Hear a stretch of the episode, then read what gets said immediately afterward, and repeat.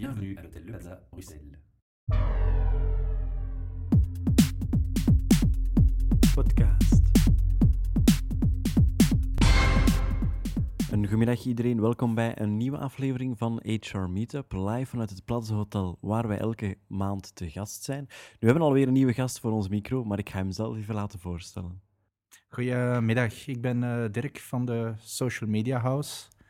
Eh, samen met Jill van den Berg ben ik de zaakvoerder van het bedrijf. Nu, natuurlijk, ja, Social Media House. Ik denk dat de naam het op zich al wat eh, gaat zeggen. Het gaat over social media. Het gaat inderdaad over social media, eh, meer bepaald social media geïmplementeerd in de bedrijven. Dus niet enkel alleen, of enkel alleen gericht naar de privé toe, maar we trekken de lijn meer en meer door naar het professionele, naar de bedrijven toe. En eh, welke social media hebben we het dan? Hebben we het over Facebook, LinkedIn, eh, Twitter? Of, eh, Ja, voornamelijk momenteel concentreren we ons op het LinkedIn-gebeuren, omdat dat het meest nauw aansluit bij alles wat betreft de professionele wereld. Ja, dat kan ik me inderdaad wel voorstellen. Er is nog altijd de connotatie Facebook eerder privégericht, LinkedIn professioneel gericht. En dat is inderdaad ook zo. Maar het gaat verder als LinkedIn. Het gaat zeker het ook wel naar Twitter toe. Eh, andere populaire items die nu bij de bedrijven geïmplementeerd worden, zoals een Jammer en dergelijke, dat is allemaal mogelijk. Nu, sinds wanneer is de Social Media House eigenlijk gestart? Eh, Wij zijn gestart eind vorig jaar. Nu, onze expertise loopt al sinds langer, maar we hebben beslist qua positionering om zelf goed gepositioneerd te zijn, wat we namelijk aanraden aan de klanten, om er ook een finale naam aan te geven zijn, de Social Media House, om ons echt te profileren als mensen die de experts zijn wat betreft het social media gebeuren. Nu, wat betekent dit eh, praktisch gezien voor de bedrijven? Eh zij kunnen jullie contacteren. Wat is eigenlijk, ja, laten we zeggen... Ja, het businessplan moeten we natuurlijk niet gaan, gaan omschrijven. Ik dacht al te eh, zeggen, we kunnen het businessplan, het financieel plan ook op tafel Voilà, leggen, maar dat is de bedoeling niet. Eh, nee, kijk, uiteraard kunnen de bedrijven ons, ons contacteren, maar het is eerder ook de andere kant op. Het vertrekt ook van ons eigen uit dat wij de mensen eigenlijk gaan triggeren om ons te contacteren en dat wij zelf de mensen gaan ook contacteren. Hè. Eh, walk your talk en talk your walk, zeggen ze op dat moment, denk ik.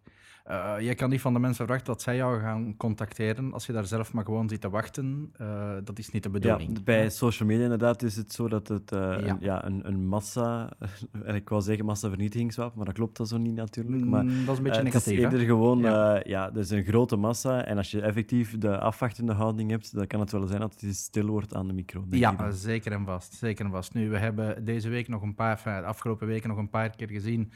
Je zegt een massavernietigingswapen, het kan soms echt wel vernietigend zijn. Hè? Ja, het is nog is in feit. de journalistiek geweest, eh, Twitter gebeuren, een tweet is rap verzonden. Ja, ik heb het gemerkt. Je hebt het gemerkt. Ja, ja ik heb Wel, het, een eh, kleine politieke connotatie heb ik ook zien passeren. Ja, eh, inderdaad. maar- En dat is typisch inderdaad wat we ook tijdens onze trainingen aan de mensen gaan, gaan uitleggen. En- Gelijk, stomweg, maar ik, Ja. ik zo, zo ik ook even onderbreek. Maar ehm, ik, ik, ik denk bijvoorbeeld aan. ehm, ga je bijvoorbeeld, zo, ik zeg maar iets van een bepaald bedrijf, zo eens kijken van: oké, wat zijn de soort eh, berichten die ze uitsturen, laten we het zo zeggen. En kijken van: ja, weet je eigenlijk dat dat een enorme golf heeft teweeggebracht zonder dat je misschien zelf beseft? Of, Ja, eh, dat kan zeker en vast gebeuren. Eh, weinig bedrijven staan daar ook bij stil. Hè? De grotere spelers op de markt die hebben uiteraard de tools die nodig zijn om het allemaal te gaan monitoren. De kleinere bedrijven die hebben dat niet. Dus vooraleer we met een bedrijf in zee gaan, gaan we met hun niet alleen kijken wat hun visie moet zijn, wat hun strategie moet zijn, maar gaan we ook al eens kijken waar zitten ze al qua positionering. Zowel op bedrijfsniveau als ja, soms op individueel niveau. Want een bedrijf is maar zo sterk natuurlijk als de mensen die er ook in, in werken. En, en de cultuur en de filosofie van een bedrijf moet ook uitgedragen worden door de mensen zelf. En dat doe je onder andere door correcte profielen. Hè? En, en dan is dat echt cross-platform. Dat je nu een Facebook-profiel hebt dat je professioneel en of privé gaat gebruiken. Ja, het imago dat je erop zet, ja, dat neemt een bedrijf voor een stuk ook mee. Zowel in zijn positieve als in zijn negatieve eh, kanten. Nu, natuurlijk, ja, als je kijkt naar, naar social media, ehm, daarin, allee, qua SLA, qua, qua, laten we zeggen, reactievermogen, moet je eigenlijk wel sneller zijn dan dat je bijvoorbeeld brief of, of zelfs e-mail gaat. Hè. Ja, Eh, zeker en vast. Want het kan op twee dagen tijd enorm, enorm snel gebeuren. Kijk naar eh, Telenet, nog niet zo lang geleden. Ja, ja. Eh, Ehm, twee dagen, wauw, dat is een eeuwigheid. Ja. Hè? Het kan op twee minuten Wel, het antwoord zijn. was er pas na twee dagen. Hè? Ja, dus ik weet dus- nog, eh, ik heb het ook gevolgd. Ik was erbij van in het begin en ik dacht van, ik ben eens benieuwd hoe lang het gaat duren. Ja, ja. En ik merkte al, na dag één zat het al in de geschreven pers. Eh, op dag twee, allee, op dag één s'avonds was het in tv-pers al verschenen. Nog steeds geen reactie van Telenet Klopt. zelf. Klopt. De, de tweede dag, eh, overdag, was er al een, een eh, advertentie verschenen van Belgacom, die net die pagina aanma- allee, gebruikte als, als laten we zeggen, ja, promotiestunt voor over te stappen naar Belgacom. Klopt. En pas op de tweede dag s'avonds kwam er een officiële reactie van Telenet. Dus Ja. je ziet, je- kan bij wijze van spreken al, al een imago eh, maken of kraken op twee dagen tijd. Ja, hè. het is natuurlijk ook. eh, we komen weer terug tot datzelfde, namelijk rond die visie en die strategie. Hè? Niemand zal ooit weten waarom het reactie soms vroeg, soms laat komt. Maar wat is de beste termijn om te reageren op social media? Daar kan je geen termijn op plakken. Nee? Daar kan je echt geen termijn op plakken. Ik wil nu niet, eh, hoe moet ik het zeggen, eh, vallen in het feit dat we over politiek praten of, of over andere zaken praten. Op sommige zaken moet je heel snel reageren. Op andere zaken moet je dat gewoon even laten bekoelen.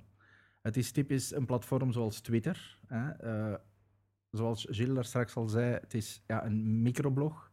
Dus dan ben je nogal geneigd om heel snel te reageren. Ben je geneigd om heel snel in discussie te gaan ook iets wat we aan de mensen zeggen, ga niet in discussie, ga in dialoog. Wat een immens groot verschil is. En ja, social media is dikwijls momenteel een discussieplatform geworden. En daar moet de mensen Ja. stilletjes van beginnen afwijken. En, en wat, wat, wat, wat, wat- laten we zeggen, ehm, de- je hebt altijd de beste van twee slechte oplossingen, zegt altijd, wel, dat klinkt misschien verkeerd, maar wat is eigenlijk eh, de beste oplossing? Want je hebt effectief het ook gezegd, die pol- politieke tweet die daar wat uitge... Allee, ja, toch in de social media en daarbuiten ook effectief gebruikt geweest is. Eh, die is nadien verwijderd geweest. Ja. Ehm, in plaats van eigenlijk een, een algemeen, allee, correct... eh, verantwoording, laten we zeggen. Dus is het niet erger om, om dan te gaan ja, wissen en doen alsof het nooit gebeurd is, dan eigenlijk gewoon een correct antwoord Tuurlijk te wel. formuleren? Tuurlijk wel. Ja. Maar daarin coachen jullie dan ook? Maar dat is inderdaad eh, waar wij de mensen gaan in begeleiden. En het begint eigenlijk al, we zijn nu al de pleister aan het plakken, terwijl het, ja, de wonde is er en we zijn een pleister aan het plakken. Je moet eerst nadenken eer je gaat doen. En ehm, in, in de trainingen komen we daar constant op terug. Dat het nu gaat over Twitter, dat het nu gaat over LinkedIn, dat het nu gaat over, over Facebook. Niet alleen over, over ja, eh, god, te vlugge reacties, wel overdachte reacties, wat dan ook. Denk na. Denk in godsnaam na wat je daar doet. Je imago kan heel snel gekraakt worden, maar je imago kan ook snel gemaakt worden. Je hebt ook mensen die maar gewoon dagdagelijks iets posten om aanwezig te zijn. Dat is ook ja, trouwens een mooie connotatie naar, naar particulieren toe. Da- daar is het in hetzelfde. Eh, kijk ook Ja. uit wat je op social media zet. hè. Voilà, dat Want klopt. ook werkgevers vandaag de dag gaan even gaan checken op de social media van Meer wat voor meer. iemand dat ze zich... Ja, Ja, meer en meer. voor We worden daarmee geconfronteerd. Dat de mensen ons dat ook vragen van, van hoe belangrijk zijn die social media nu als we mensen gaan, gaan recruteren, mensen gaan aanwerven. Moeten wij echt gaan kijken naar die, eh, naar die profielen, et cetera? Dan zeggen we, ja, uiteraard moet je daar gaan kijken naar die profielen. Moet je de mensen daarop beoordelen? Nee. Nee. Wie zet er nu eens geen zotte foto op Facebook? God, iedereen. Wie zet er nu eens geen, geen, geen onnozele tweet? God, iedereen. Moet je daar mensen gaan op beoordelen? Nee. Het is en blijft virtueel. Wat je ook doet. Er zijn nog altijd mensen die erachter staan. En, en dan kom je tot de essentie van de zaken, dat is namelijk het profiel. Welk platform je ook gaat gebruiken, dat zo super belangrijk is. In een profiel, ik heb gisteren daar nog een document volledig voor, voor geschreven voor een klant van ons. Wat zijn bepaalde tips binnen de sector waar dat die klant zit en nog meer bepaald voor zijn bedrijf? We hebben die tips en trips speciaal voor hun opgemaakt. Het zijn niet gewoon de regels van wat moet ik nu doen op LinkedIn. Want afhankelijk van de cultuur van je bedrijf, wat er leeft in je bedrijf, ga je een, op een andere manier je imago naar voren gaan schuiven dan dat je diezelfde persoon in een ander bedrijf zou zetten. Dat is gewoon ook logisch. Maar als het gaat over jouw eigen profiel, blijf jezelf. Leg je karakter erin, leg je persoonlijkheid daarin en zorg dat de mensen ook zien wie je bent achter dat virtuele profiel. En dat is superbelangrijk. En we kunnen maar hopen dat dat terug in ere hersteld wordt.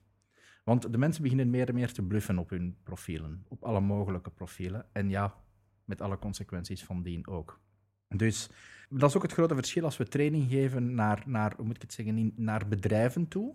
ga je dat met een volledig andere aanpak doen. Dat je gaat training geven naar, of, of, of seminaries organiseren, of op fora antwoorden, naar bijvoorbeeld kandidaten toe, naar studenten toe, naar mensen die naar de businesswereld gaan toegaan. Dat is een volledig andere aanpak. Nochtans spreken we over diezelfde LinkedIn of over diezelfde Twitter of over datzelfde Facebook gebeuren. Dat is een volledig andere manier van, van, van, van lesgeven. Dat is een volledig andere manier van de mensen triggeren. Dat is een volledig andere manier om je te gaan profileren. Om je eigen branding, personal branding te gaan doen. En Nu, company ja, branding Je had daarnet al gezegd, er zijn natuurlijk ja, de, de grote spelers op de markt, eh alleen eender welke sector, die gaan wel bepaalde mensen hebben die daar al mee bezig zijn met brandmanagement enzovoort. Ja. Uh, maar voor bedrijven die nu aan het luisteren zijn en die zeggen van, ja, kijk, uh, ik voel wel ergens, een, laten we zeggen, een maatschappelijke druk om mij ook op social media te gaan lanceren, maar ik heb geen idee hoe ik mezelf ga moeten Mhm. ja, profileren, laten we het zo zeggen. Is dat ook iets waar jullie bij kunnen helpen? Eh, Ja, zeker en vast. En ik zou om te beginnen één goede raad geven. Als je niet weet hoe eraan te beginnen, begin er dan niet aan. Doe liever niets dan iets slecht.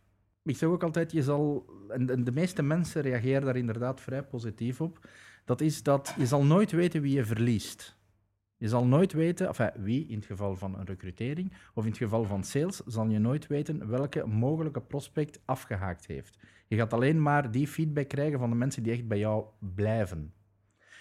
Maar Ik, ik heb, ja, ik toon een kleine, omdat Ja. ehm, ik heb zo ooit het verhaal gelezen van eh, een, een telecom, dat was eh, een telecombedrijf, ik denk Allo Telecom dat het was, ben niet Mhm. zeker, ehm, waar er eigenlijk op social media een hele, laten we zeggen, oorlog aan de gang was over hun klantendienst enzovoort. Maar zij zelf waren niet actief op social media. En dat is pas na... Ik, ik dacht dat, als ik, ik dacht dat het een jaar was, maar ik ben eigenlijk niet zeker. Maar eh, ik dacht echt dat het pas na een jaar was dat ze er opeens besef hadden van oeh, wat is Ja. er hier allemaal over ons geschreven? Wat uiteindelijk wel, achteraf gezien, een, een heel eh, dankbaar geschenk was. Want intussen tijd eh, hebben zij een van de beste klantendiensten die er bestaat. Ja. Door juist, ja, misschien niet op het moment zelf aanwezig te zijn op social media, maar achteraf wel de feedback te kunnen hebben lezen wat er allemaal speelde bij de mensen, waar dan zij niet op de hoogte waren.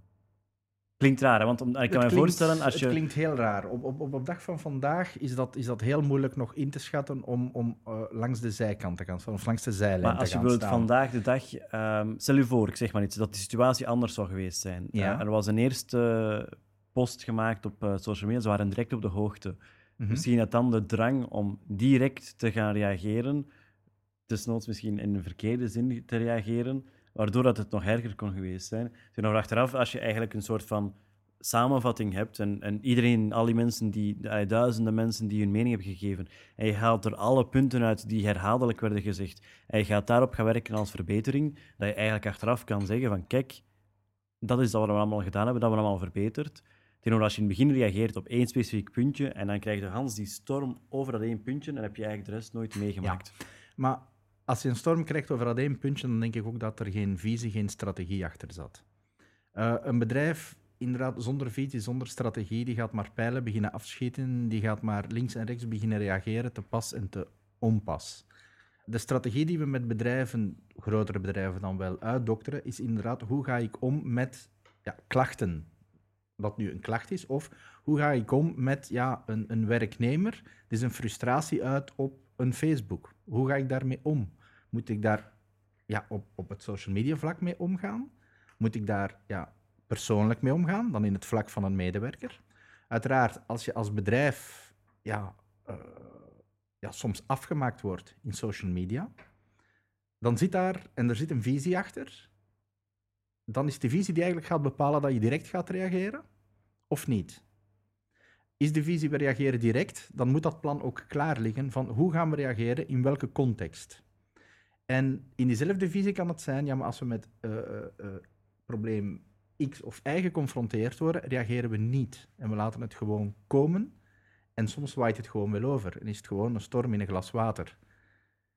Maar als iemand dat ja, dan persoonlijk opneemt, en die gaat toch zeggen van ik ga reageren, ja, dan gaat hij eigenlijk die storm nog veel erger maken. Ja, en dat gebeurt af en toe wel En dat gebeurt inderdaad af en toe wel. Maar daar zijn wij om de mensen dan inderdaad, en soms, soms worden we daarmee geconfronteerd, dat de mensen ons ook bellen. En zeggen van, ja, kijk, dit is nu gebeurd. Wat moeten we doen?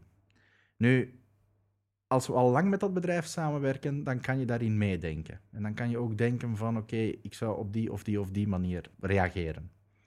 Werk je nog niet lang genoeg samen met die klant, dan kan je dat niet, want dan ken je de cultuur van die klant nog niet goed genoeg. En dat is ook waar, waar, waar het heel belangrijk is in het social media gebeuren. Eh, Ik heb het al dikwijls gezegd, we begeleiden de klanten. Maar eigenlijk begeleiden de klanten ons ook. We moeten de klant eerst leren kennen, alvorens we een strategie en een visie met hun kunnen bespreken. Afhankelijk van de sector kunnen we onze ervaring naar voren brengen. Dat is geen enkel probleem. Maar zolang je het bedrijf niet kent, kan je niet de cultuur van het bedrijf gaan uitdragen naar de social media platformen toe. En dat is wel super belangrijk. Want het blijft nog altijd rond branding, zowel in positieve als in negatieve gevallen, maar het blijft branding. Wat ik wou eigenlijk ook natuurlijk zeggen, want ja, natuurlijk, voor de bedrijven die aan het luisteren zijn, social media is niet enkel negatieve feedback. Nee, Er is ook een positief kantje aan. Mensen die Zeker tevreden zijn, die gaan ook praten. Het is eigenlijk de, de laten we zeggen, de oude mond-op-mond reclame. Hè. Die werkt nog altijd, maar social media maakt het net iets makkelijker om op eh, heel korte termijn heel veel meer mensen te bereiken. Zeker weten, zeker weten. En de kracht in social media is van het moment dat, dat je je ambassadeurs kan aanspreken. Dus met andere woorden, in LinkedIn zou je dan zeggen dat zijn mijn eerste lijnsconnecties. In een Facebook zou je kunnen gaan zeggen dat zijn de mensen die mij volgen. Uh, Op een Twitter, ja, daar kan je ook zeggen dat zijn de mensen die mij volgen. Ja, die komt retweeten of... eh, Ja, die retweeten, voilà. Dat zijn eigenlijk je ambassadeurs. In LinkedIn zijn er mensen die ons zeggen, maar ik ben in zoveel groepen ingeschreven en ik krijg nooit een reactie en niemand antwoordt mij en weet ik het veel wat. Ja, god, dat is ook de manier waarop je je post zet. Hoe belangrijk en hoe relevant Ja. zijn je posts. Want het is natuurlijk, waar dat sommigen misschien eh, minder besef van hebben, is van... ehm, het wil niet zeggen, omdat jij een post maakt, dat iedereen op jou gaat reageren. Wanneer gaan mensen reageren? Als jij zelf ook gaat reageren op andere mensen in post. Het is eigenlijk een, een soort van wisselwerking, waardoor je... Je moet zelf ook actief bezig zijn. Het is niet dat je Ja. eh, vandaag de dag passief kan zeggen van ik ga nu enkel mijn ding doen en ik kijk niet wat er voor de rest gebeurt in de groep nee, in LinkedIn. zeker en vast niet. Maar Je moet een actieve zeggen, speler zijn. Veel mensen zeggen, ja maar ja, jullie zijn gasten die constant met social media bezig zijn. Hoeveel tijd spenderen jullie per dag? Dat moeten toch uren zijn? Eh, Er, nee, bestaan tools genoeg die, die je kan, kunnen er helpen. staan om, tools eh, genoeg. Ik denk als ik een half uur per dag met, met ja, mijn netwerk bezig ben, met mijn platformen bezig ben, ja, dan is het gewoon heel veel. Maar de zaken die ik post zijn meestal wel relevant. Wel, ik denk dat dat effectief... Je krijgt vandaag de dag mensen die zeggen van oh, ik zit er uren op en dat gaat niet vooruit. Maar dat is ook omdat je niet consequent weet. Maar je, je zoekt eigenlijk wat je kan doen. eh, Zeker. En ja, soms af en toe, ik denk dat het bij iedereen wel persoonlijk is, is heb je wel zoiets van goh, ik heb nu een ganse avond op Facebook gezeten en wat heb ik nu eigenlijk gedaan? Ja, ja, maar de hele avond op Facebook, ja. kan, ja, dat kan ook wel eens leuk zijn. Hè? Dat Ja, is het voilà. nu niet. Maar ehm, op, op businessvlak komt erop neer dat je relevante en up-to-date posts gaat maken en dat je eigenlijk je volgers ook gaat opvoeden. Ik zit in bepaalde groepen ingeschreven en die mensen weten van ik ga één tot twee keer per week reageren. Meer doe ik ook niet. En het kan zelfs zijn dat ik een week niet reageer, omdat er ja, verhalen, posts zijn waar ik geen meerwaarde in heb, waar ik niks extra kan aan toevoegen en dan reageer ik ook niet. Dus met andere woorden, als de mensen van mij een post zien verschijnen, op welk vlak dan ook, in welke groep dan ook, dan merk ik wel dat daar naar gekeken wordt. Als jij gewoon gaat honderdduizend beginnen posten en beginnen retweeten en beginnen eh reliken of welke termen we ook mogen uitvinden, ja, dan ga je credibiliteit ook serieus naar beneden gaan. En de mensen gaan ook zeggen van oké, eh, die retweet gewoon alles, of die eh, repost gewoon alles, of die liked ook gewoon alles. En je gaat heel snel volgers opbouwen en je gaat ze even snel kwijtraken. Oké, nu, ja, terug, ja, ik zie dat we al verder naar de 20 minuten gaan, dus het interview gaat snel. Eén laatste quote die je vandaag de dag eh, in de alle media ziet verschijnen. Eh, ik heb zelfs nog niet gezien op tv, maar op, toch in alle geschreven media. Facebook is dood, klopt dat? Waarom stel je me nu in godsnaam die, dat antwoord? Maar we kunnen het ook altijd verschuldigd Nee. zijn voor een volgende podcast. natuurlijk. Eh, ja, maar laat ik zeggen, zo rap zal het nog niet gebeuren. Zo rap zie ik het zeker, dat is nog niet gebeuren. Oké, nu waar kunnen we jullie terugvinden voor alle bedrijven die aan het luisteren zijn? Uh, uiteraard op onze website, dat is www.thesocialmediahouse.be. Ik ben dus Dirk, uh, Dirk Luts. Mijn LinkedIn-profiel staat daar ook op gelinkt. Het LinkedIn-profiel van Jill staat daar ook op gelinkt. Alle social media hangt eraan vast. En als primeur toch even meegeven dat we volop aan het werken zijn aan de nieuwe website. En vanaf 1 maart gaat er die staan. Oké, bedankt voor jouw komst vandaag hier in het Plaza Hotel. En we zien elkaar zeker binnenkort nog eens terug. Dankjewel, graag gedaan. Alsjeblieft. Podcast.